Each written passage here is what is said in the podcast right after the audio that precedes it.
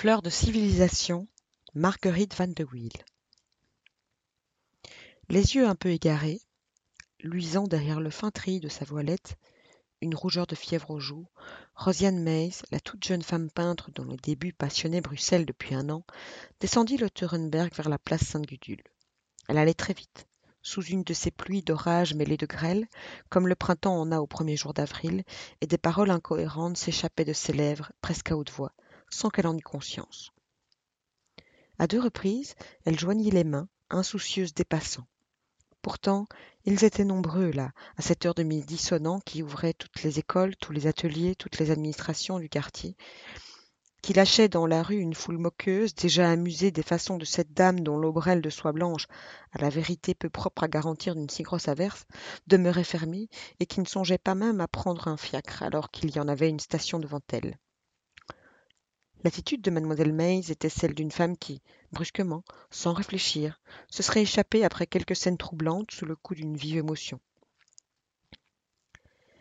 Parvenue devant le portail de l'église Sainte-Gudule, elle eut un étonnement à se trouver là. Peut-être voulait-elle y entrer, mais un bedeau l'ayant avertie obligeamment qu'on allait fermer, la messe étant finie, elle haussa les épaules avec indifférence. Elle remontait le parvis du côté de la sacristie quand une voix l'accueillit de cette exclamation. Vous n'entrez pas chez nous, mademoiselle?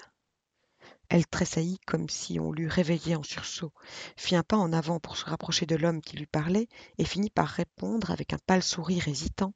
Si, au contraire, c'est chez vous que j'allais.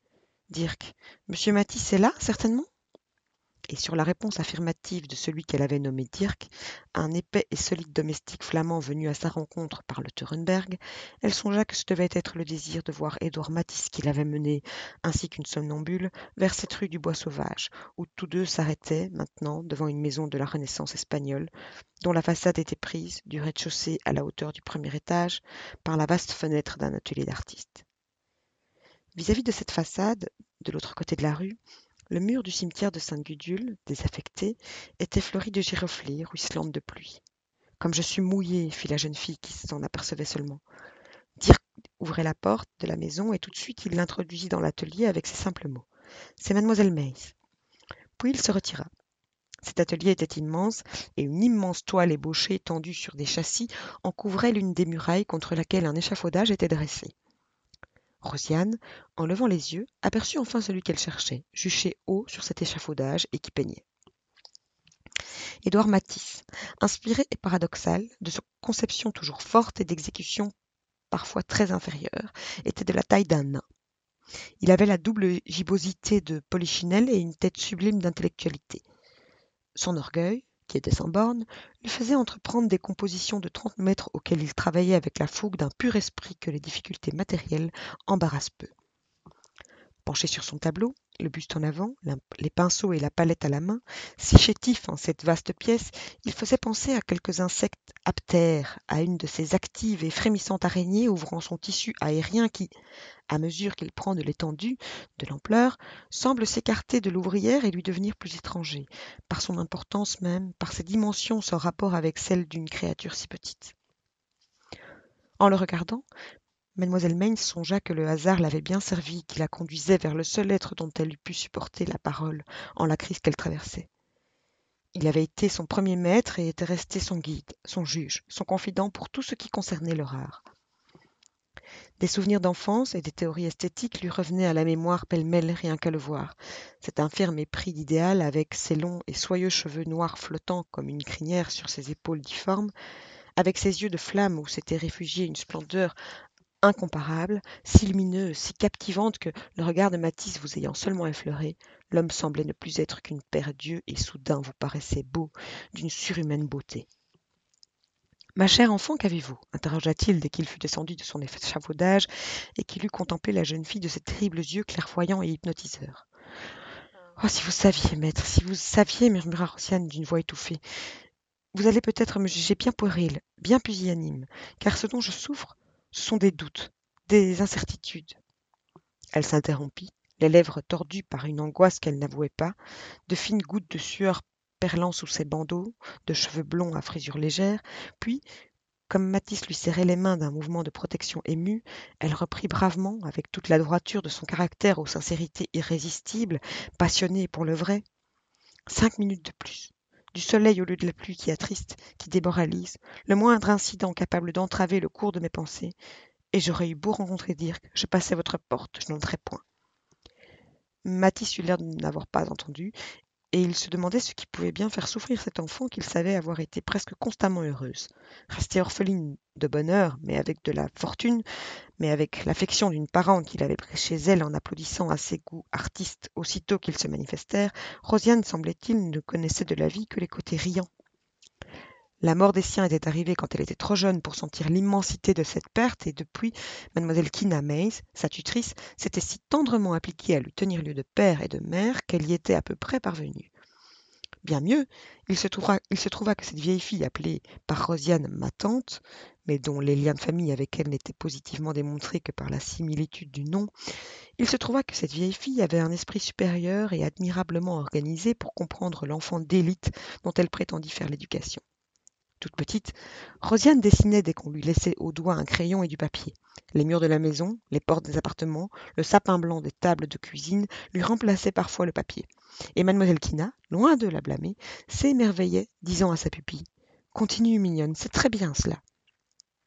Quand elle eut dix ans, Matisse lui-même, le hautain, le raffiné, le méprisant, lié avec mademoiselle Kina et qui avait suivi les progrès de cette fillette, consentait à devenir son maître. Malgré son affranchissement de toute coterie, malgré son indépendance d'esprit, il n'était pas de ces peintres qui jugent l'étude inutile aux jeunes gens touchés de la vocation. À ceux qui, hostiles à l'enseignement académique, s'écriaient devant lui Mieux vaudrait fermer les musées et les écoles d'art, car quel besoin nos artistes ont-ils de connaître si exactement l'œuvre fournie par d'autres avant eux? Ne la leur montre-t-on pas trop abondamment? Et ce lourd bagage de souvenirs n'est-il pas aussi souvent une gêne pour eux qu'un secours? Ne serait-il pas plus sage de leur servir simplement quelques leçons techniques, puis de les abandonner à leurs sentiments intimes, de les laisser voler de leurs propres ailes sans parachute, en s'inspirant uniquement de la nature? Matisse répondait pour pouvoir rendre plastiquement ce que nous sentons en présence de la nature, il faut d'abord connaître le métier de l'art par nous choisi. Et pour cela, la connaissance de ce que les autres, tous les autres, firent avant nous en cet art n'est pas superflue. Certes, l'inspiration naïve, prime sautière, ingénue, l'inspiration décotique par exemple, si l'on possédait le moyen de la faire renaître, le mieux serait de la laisser agir sans y rien ajouter. Malheureusement, les grandes époques d'art ne fleurissent pas spontanément. Elles procèdent de lois constantes, étroites, formelles et sans l'avènement du christianisme, l'ardente foi en une religion à peine affranchie, il est très probable que l'art gothique ne serait pas ou serait autrement. Pour le faire revivre, il faudrait d'abord nous retrouver absolument dans les conditions matérielles et morales des iconographes de l'époque, et cela est irréalisable. Je, comprends le regret de ces temps de parfaite santé intellectuelle, où le praticien créait son œuvre candidement, instinctivement, comme l'oiseau chante, sans souci d'imiter un passé dont il était ignorant, sans préoccupation d'aucune règle. C'était l'âge d'or de l'art. Mais avons-nous le choix du moment où nous aurions aimé vivre? Et puisque nous ne saurions plus être des impulsifs et des naïfs, ne serait-ce pas le meilleur moyen de nous élever, à notre tour, que de tendre très volontairement vers une formule esthétique, réfléchie, habile, superlativement ingénieuse, qui aurait l'esprit de notre temps, son génie, sa particularité. Si l'art moderne doit avoir quelque originalité, s'il doit apporter sa note caractéristique dans l'histoire artistique de tous les temps, ce sera certainement à force de science. Le comprendre serait la sagesse suprême, et la fin du XIXe siècle se distinguerait par là bien mieux qu'en s'obstinant vers un retour en arrière décevant et stérile. Et Matisse avait coutume de conclure sur ce mot de Pascal toute la suite des hommes pendant le cours des siècles doit être considérée comme un seul homme qui subsiste toujours et apprend sans cesse. Cet aphorisme, disait-il encore, me paraît excellent à méditer pour l'artiste contemporain, si copieusement renseigné sur la manière de concevoir et d'exécuter de ses prédécesseurs et qui, pour en profiter, n'a qu'à regarder autour de lui. Par exemple, une fois qu'il sera devant la scène, la divine, l'éternelle nature, qu'il s'occupe à la rendre telle qu'il l'aura vue, et non à travers des souvenirs de chefs-d'œuvre. Les chefs-d'œuvre doivent aider à une éducation technique, rien de plus. Mais cette éducation est nécessaire, je persiste à le croire. Il croyait avec une violente énergie et une disposition invétérée au prosélytisme. Ainsi, à 16 ans, Rosiane entreprenait, sur les conseils de son maître, des études qui firent du bruit en Belgique, car elle ne se contenta point d'imiter les demoiselles amateurs dont l'ambition s'arrête au tableau de nature morte de fleurs d'accessoires, mais voulut une éducation plus sérieuse et bravement s'attaqua à la plastique humaine et à des travaux d'après le modèle vivant. La vocation s'était révélée chez elle si impérieuse et son talent en donna vite de telles promesses que, rompant avec les habitudes antiféministes encore en usage à cette époque, l'école des beaux-arts de Bruxelles consentit à lui ouvrir ses portes. Là, elle reçut pendant des années les leçons, toutes les leçons, des jeunes gens qui se destinaient à la peinture. Et elle se montrait si bonne camarade avec eux, si enjouée, si charmante malgré une dignité très haute et même un peu ombrageuse, que les plus disposés à la moquerie hostile avaient fini par l'aimer, d'une de ces amitiés enthousiastes et profondes, comme l'extrême jeunesse en vous parfois à ce qu'elle admire et estime. En même temps que ses études à l'école de la rue du Midi, mademoiselle Mace en continuait d'autres dans l'atelier de Matisse, ce même atelier où ils se trouvaient maintenant et où, si souvent, ils s'étaient plu tous les deux à des conversations élevées et délicieuses dont ils jouissaient en intellectuels délicats pour qui l'art seul existe, qui ne voit au monde que la poursuite de leurs rêves.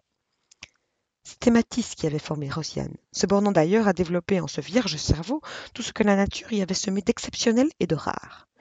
Il avait eu sur elle une influence énorme, le savait et en arrivait à conclure qu'une déception d'artiste était sans doute ce qui la mettait dans l'état où il la voyait. Tout ce qui est de l'ordinaire préoccupation des jeunes filles la devait laisser froide, car il l'en avait détournée, et il professait sur les choses essentielles de la vie des préceptes extraordinairement simplistes, étroits, absolus, que son élève partageait certainement. L'artiste, voyez-vous, ma chère, avait-il coutume de lui dire, l'artiste est un monstre au point de vue physique. Nous sommes des êtres modifiés dans notre espèce et dans notre race, chez qui toute matière s'est changée en matière cérébrale. Le prodige et la merveille de la civilisation qui s'est avisée de vouloir faire de l'animal homme autre chose qu'un animal. Entre notre ancêtre, le bipède des temps primitifs, et nous, il y a toute l'échelle de l'humanité gravie, et nous trônons au degré supérieur, à de telles altitudes qu'il ne faut pas songer à aller au-delà, ce serait la mort. Considérés par rapport au type, nous-mêmes, nous sommes déjà des phénomènes peu sains. L'artiste est un esprit, une flamme, le chef-d'œuvre de l'artificiel dans l'espèce géologique.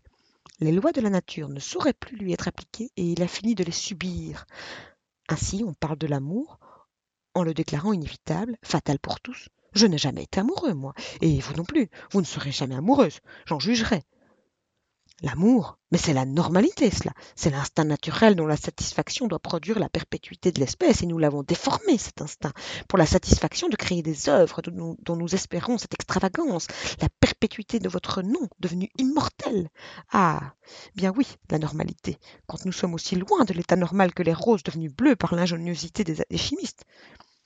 Rosiane souriait de ces exclamations de son maître, tout en étant fort disposée à lui donner raison, car elle ne se connaissait alors de passion que pour la peinture, et l'amour a des réalités physiques qu'elle devinait répulsives à son sentiment trop subtil, presque maladivement infini par l'art.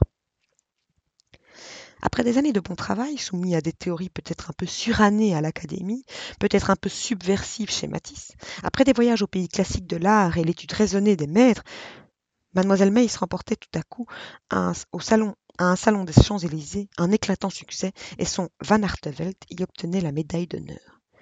Il la méritait. Rosiane avait choisi dans l'histoire du plus populaire des tribuns flamands ce moment pathétique où, après avoir vainement harangué de sa fenêtre la foule vociférante qu'il accuse d'avoir fait passer le trésor de Flandre en Angleterre, il descend au milieu des mutins, seul, sans armes, front découvert, paisible et serein, malgré l'orage grondant et la hache de Gérard Denis déjà levée sur sa tête. La jeune fille, dont les préceptes scolaires trop conventionnels s'étaient toujours trouvés contrebalancés par ceux de Matisse, avait su mettre en cette composition historique, correcte selon les règles d'un classicisme un peu étriqué, de la vigueur et de l'intérêt. Son Van Artevelde avait une magnanimité, un calme surhumain devant la populace déchaînée, et une émotion se dégageait de la scène qui, irrésistiblement, allait de ce tableau au spectateur. Acquis par le gouvernement, un peu pour son mérite, beaucoup pour le patriotisme de son sujet, et mis en belle place au musée de Bruxelles, il sacrait Rosiane Meys grand peintre, selon la tradition, à un âge où cela pouvait paraître prodigieux. Aussitôt, ce fut pour cette presque enfant de la célébrité et toutes ces criseries. On ne parlait que d'elle. Les reporters lui demandaient des interviews et les illustrés publiaient son portrait, tandis que le Van Artevelde, reproduit en lithographie et en photogravure, s'étalait aux vitrines des marchands d'estampes.